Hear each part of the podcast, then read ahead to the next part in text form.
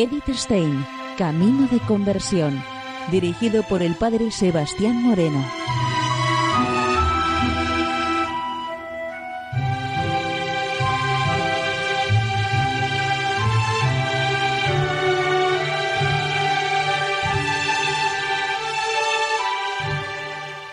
Muy buenos días, nos de Dios. Seguimos conociendo a Edith Stein, Camino de Conversión. En esta emisión de hoy vamos a continuar con el programa de la semana anterior, en donde estamos viendo dentro de los apéndices de los escritos de nuestra autora la contribución a las crónicas del Carmelo de Colonia.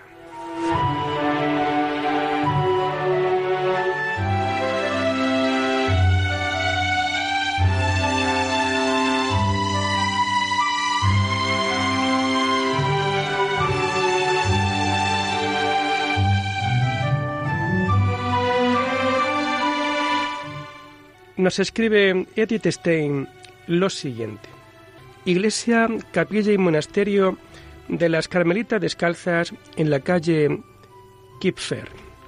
Cuando al comienzo del siglo XVI Herzog Jesús fue ocupada por los protestantes, la priora de aquel convento carmelitano, Ana de Jesús, de una distinguida familia de Brabante, hija de Adman van der Dey, tuvo que dejar el monasterio fundado por ella y se retiró al convento adverpino de su misma orden. Y permaneció varios meses siendo cuidada caritativamente. Después, una parte salió para Alos, otra para Colonia en 1630, para fundar aquí un monasterio. La reverenda madre con sus compañeras llegó allá felizmente y alquiló un terreno inmune de la ciudad episcopal y habitó allí seis años. Después ella compró la curia arapolitana, que había servido de lugar de reunión para los protestantes, y se consagró a la Virgen Madre de Dios, a San José y a la Santa Madre Teresa. Se mostraron bastantes signos admirables, indicando cómo la providencia divina había escogido ese lugar como lugar especial de la veneración de la Santísima Virgen. Testimonios no sospechosos de nuestro archivo. Primero, vírgenes consagradas a Dios, cuyos nombres, estilo de vida y fama y piedad a nadie resultaban sospechosos, oyeron en aquel lugar donde en otro tiempo había una casa que en parte había servido para reuniones de religiosas, en parte a una viuda que vivía allí, pero ahora, después de una reconstrucción, se puede ver una capilla y repetidamente se oyen las letanías lauretanas con voces de ángeles. Segundo, un piadoso sacerdote de la orden franciscana de la observancia rigurosa que visitó a la mencionada viuda vio sobre el tejado tres antorchas lucientes, con las que la Sagrada Familia quería distinguir la capilla que representaba la casa de Nazaret. Tercero, la reverenda priora Novertirna Teresa de Jesús, la segunda superiora del monasterio, que murió en 1668 en olor de santidad, había profetizado que después de su muerte se edificaría una capilla en otro lugar, indicando con frecuencia el lugar del altar mayor. Efectivamente, en 1675, el anterior alcalde, Johann Jacob, edificó una nueva capilla y la proveyó adecuadamente. En 1715 fue puesta la primera piedra de nuestra iglesia en nombre de la emperatriz Eleonora Magdalena Teresia, por medio del canónigo conde von Eutemar. El elector Joseph Clemens, conde de Baviera, consagraba la capilla y el altar mayor dedicado a San José. De él tenemos experiencia y consuelo, como fuerte defensor de nuestra casa y como protector especial de nuestra orden en diferentes peligros, como cuando la mencionada reverenda Madre Nobertina Teresia vio en visión al santo y oía palabras llenas de gracia diciendo que él no sólo vendría con su ayuda, sino que él les protegería siempre. A la protección de San José debemos la paternal benevolencia del nuncio papal, cardenal Fabio Chigi, que siendo después papa nos ayudaría especialmente por medio de la bula del 13 de julio de 1663, por la que él confirmaba los privilegios que tenían los conventos que estaban bajo la orden. El 8 de septiembre de 1675 comenzó solemnemente el servicio litúrgico, con la exposición del Santísimo, dos sermones para el pueblo y vísperas solemnes con música. Los actos solemnes continuaron durante la octava. Después de que el vicario general von Ausen ofreció la misa a la intención del elector en nuestra capilla, se dio a la Virgen Madre el nombre del elector, una cadena de 65 unidades con su imagen como regalo de la consagración. En 1676, con permiso del elector, se le grabó a la imagen milagrosa en el bronce la inscripción auténtica y milagrosa imagen de la Santísima Virgen María de Loreto en la capilla de las Descalzas bajo el ordinario de Colonia. Desde entonces hubo gran asistencia de fieles y admirables curaciones.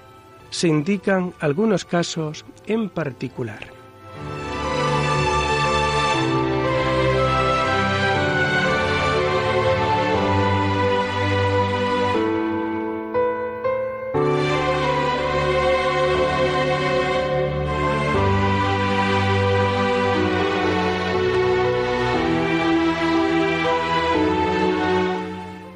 Todavía algunos favores recibidos por las religiosas. La primera fundadora del monasterio, Ana de Jesús, estaba de tal manera dotada por la bondad de Dios con extraordinarias gracias naturales y espirituales que el príncipe de Orleans la deseó como esposa, pero ella rehusó el matrimonio humano y escogió al esposo celestial. Entró en el Carmelo de Bruselas, Allí fue ella aceptada e instruida por Ana de Jesús, la fundadora de aquel convento y una de las primeras compañeras de la Santa Madre Teresa, a la que apoyó en sus fundaciones y que la seráfica madre llamaba su hija y su corona. Y recibió el nombre de Ana de Jesús. Aquella le profetizó que sería su sucesora y que ella extendería la regla y la constitución originales y las conservaría intactas. Efectivamente, las conservaban nuestro convento y las que surgieron de él hasta el día de hoy. Por eso, ellas también son reconocidas como sus fieles y auténticas hijas, que no se han alejado un ápice de las reglas originales, pues ella hace valer el privilegio teresiano de que nuestras monjas, que no llevan lienzos, para siempre quedan libres de la plaga de sabandijas. Nuestra madre fundadora y priora volvió a Amberes, después de una feliz fundación del monasterio.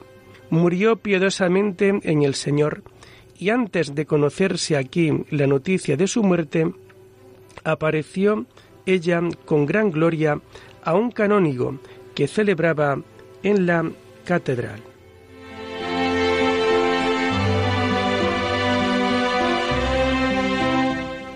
No menos admirable en virtud y gracia es la segunda reverenda madre priora de nuestro monasterio, Nobertina Teresa, hija del señor Johann von Binsfeld y de la baronesa de Nesselrode en otro tiempo religiosa de coro en Musterfield.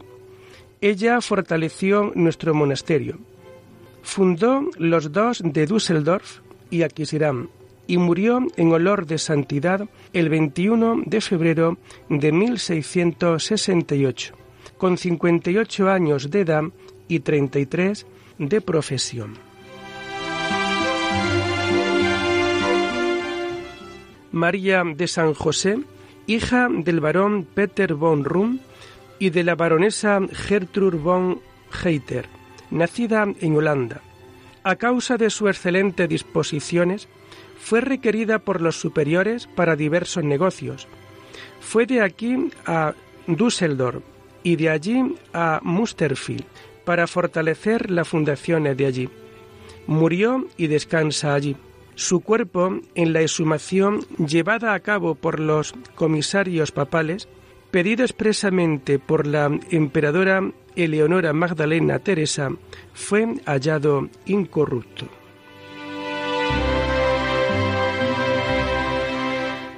María de Jesús, Margarita de Jesús, hija de Hugo Jacob Luzman y de Cristina Dorovens nacida en Colonia, anunció no sólo la dignidad cardenalicia del nuncio Fabio Chigi, sino que en presencia de la priora también anunció tres días antes su propia muerte, estando con buena salud corporal y espiritual, que tuvo lugar el 29 de enero de 1675, a sus 71 años de edad y 44 de profesión religiosa en nuestro convento.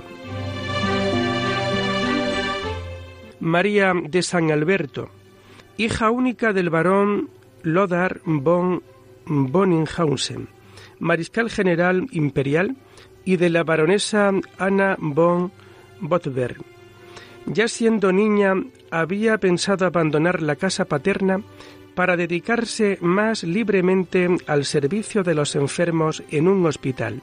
Después de dejarse aconsejar, vio oportuno salir secretamente de casa para visitar a los enfermos, consolarles, aliviarles y proveerles de lo necesario, sin temor a las terribles enfermedades. Con once años supo de su padre, a su pesar, que ella estaba determinada a un matrimonio temprano y que muy pronto se comprometería con el conde imperial. Esta insospechada decisión la cogió como un rayo. Se opuso dentro del respeto debido, pero al final se sometió a la decisión de su padre. El resultado correspondió a sus piadosos deseos, pues la joven pareja dio un admirable ejemplo. No sólo conservó la virginidad, sino que llegaron al acuerdo de que el que sobreviviera al otro entraría en la orden de los carmelitas descalzos y servir allí a Dios toda la vida.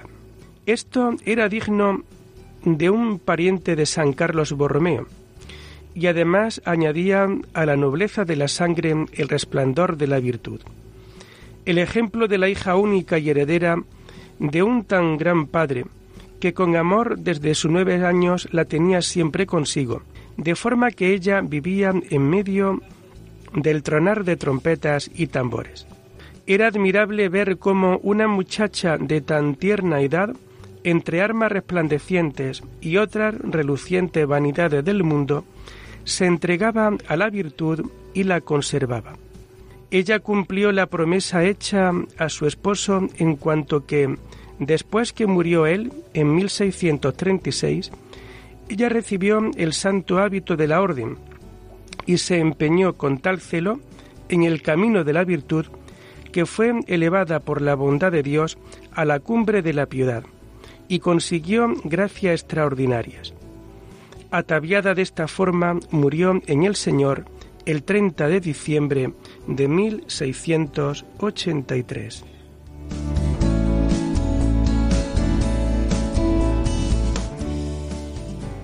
En este mismo año, el 19 de marzo, entró en la orden la princesa Amalia Sofía Elizabeth, hija del príncipe Cristian Augusto, conde palatino en el Rin y duque de Sulbach, y la princesa María Magdalena, de nacimiento princesa de Nassau, pariente de la emperatriz Leonora Magdalena Teresa. Ella renunció al mundo y escogió la santa vida religiosa. Dio al mundo un ejemplo admirable olvidó a poco de entrar su ascendencia y su nombre y trabajaba manualmente en las labores más bajas de la casa. Prefirió escasa comida y bebida a los más sabrosos manjares. Se alegraba en las cosas más ordinarias. Parece que por gracia de Dios conoció la hora y la causa de su muerte. Después de confesarse y recibir el viático, esperaba firme la muerte y murió piadosamente en el Señor el 11 de diciembre de 1721 a los 71 años. Su mayor alegría y consuelo en vida era ver a su sobrina, hija de su hermano Gerard, duque gobernante de Sulbach y de, y de la Landgrave de Hesse, Amelia Augusta Mariana, siguiendo sus pasos en la orden. Y así, el 14 de septiembre de 1714, recibió el hábito del Carmen e hizo la profesión al año siguiente. Esta es ahora priora en Düsseldorf. Su modestia no nos permite decir más antes de su muerte. El 23 de enero de 1710 entró aquí en nuestra orden la condesa Simonia Elizabeth, hija del conde heredero Sebastián Unilbad von Zeil, señor en Burzar, y de la señora Catalina de nacimiento condesa Sal en Reiferstein. En el mundo canoniza el capítulo de Essen y de Santa Úrsula. Ella recibió el nombre de María Teresa de Jesús. Ella vivió anticipadamente de forma admirable su entrada y su muerte murió el año 1722 a sus 41 años.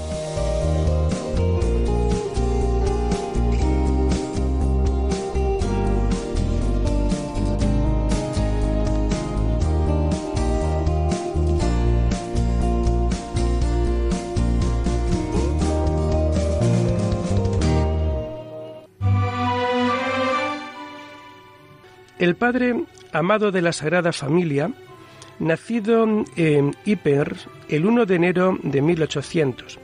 Entró en el Carmelo de Roma el 9 de junio de 1821 y profesó el 16 de julio de 1822. Después de los estudios y de la ordenación sacerdotal, en 1824 volvió a Hiper donde encontró unos ancianos religiosos y vivió con ellos en total soledad. Apenas publicó el régimen provisional una ley por la que se permitía a los ciudadanos asociarse según su parecer, a los dos días el Padre Amado vistió el hábito religioso y se mostró por las calles de Hiper con la cabeza rapada, pies descalzos y hasta con la capa blanca del Carmelo. Unos le alabaron, otros le insultaron. La policía quiso apresarle. Él ponía toda su confianza en la divina providencia, y cuando él estaba seguro de que la cosa era buena y complacía al corazón de Jesús, entonces él iba adelante, sin dar un paso atrás, y dejaba a los cobardes la frase infeliz. ¿Qué dirá la gente? En 1838 se puso al Padre Amado en la dirección de la provincia. Cuando la reorganización del Carmelo flandro-belga iba fortaleciéndose, fue elegido canónicamente provincial en 1853, cargo que ejerció satisfactoriamente tres veces. Su ojo despierto no descansaba y vigilaba cuidadosamente para que la observancia regular se viviera en todas partes aunque por naturaleza era suave y amable, sacaba de su celo por la ley cierta firmeza. Es la nuestra el verdadero amor, decía él, y de la lealtad paternal decir siempre la verdad a los hijos. Sería preciso todo un volumen para consignar las características de su rara sabiduría, de su bondad indulgente y de su espíritu tan profundamente piadoso. Él era el siervo bueno y fiel, para quien no hay otro punto de vista que la complacencia divina. Sí, Padre, hágase tu voluntad así en la tierra como en el cielo, eran sus palabras predilectas. Fija su mirada siempre en la voluntad divina. Ha enseñado con su ejemplo y su voluntad lo que es un auténtico carmelita. El reverendo padre tuvo que vivir en esta constante entrega a su querida provincia. De esta forma elogiaba el padre Bertol sus virtudes en una parte del discurso. ¿Quién podría decir lo que una tal vida generosamente vivida durante 50 largos años en oración constante, en perfecta abnegación, en penitencia constante y severa, fue brevemente? En el ejercicio de todas las virtudes, lo que él trabajó para gloria de Dios, en honor de María, Reina del Carmelo, para el alivio de la Iglesia militante y para sí mismo y ganando méritos y derecho al premio que nuestro Señor ha prometido a los que abandonan todo para servirle. La provincia de Bélgica, cuyo superior fuiste tanto tiempo, debe mucho de lo que ha sido desde su restauración y lo que ha llegado a ser ahora, principalmente a su valor, a su celo, a tu inteligencia serena. Sí, lo repito, nuestra finalidad no es alabarte. Nos basta que en Bélgica, Holanda y Polonia recuerden tu obra como alabanza de tu vida en el umbral de todas las casas que has construido y consolado, de todos los conventos que has fundado, en una palabra, de todos aquellos que has dirigido tanto tiempo y en los que todavía se conserva el confiado y preciado bien de la santa observancia.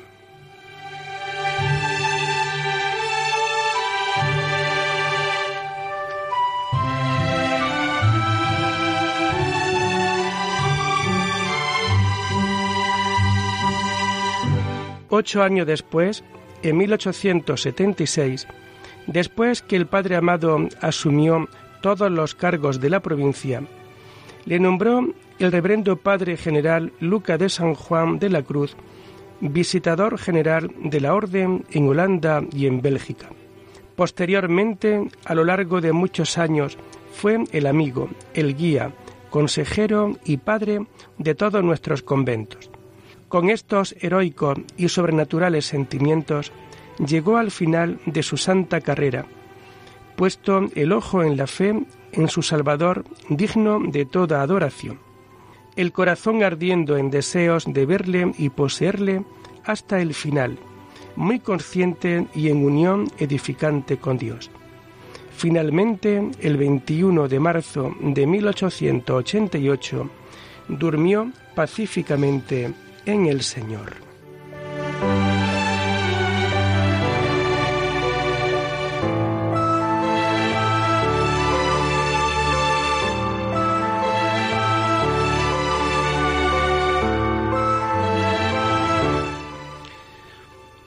Y lo dejamos aquí por hoy, invitándoles a seguir profundizando en la vida y en el mensaje de Edith Stein. Hasta la próxima semana. Muy buenos días en el Señor.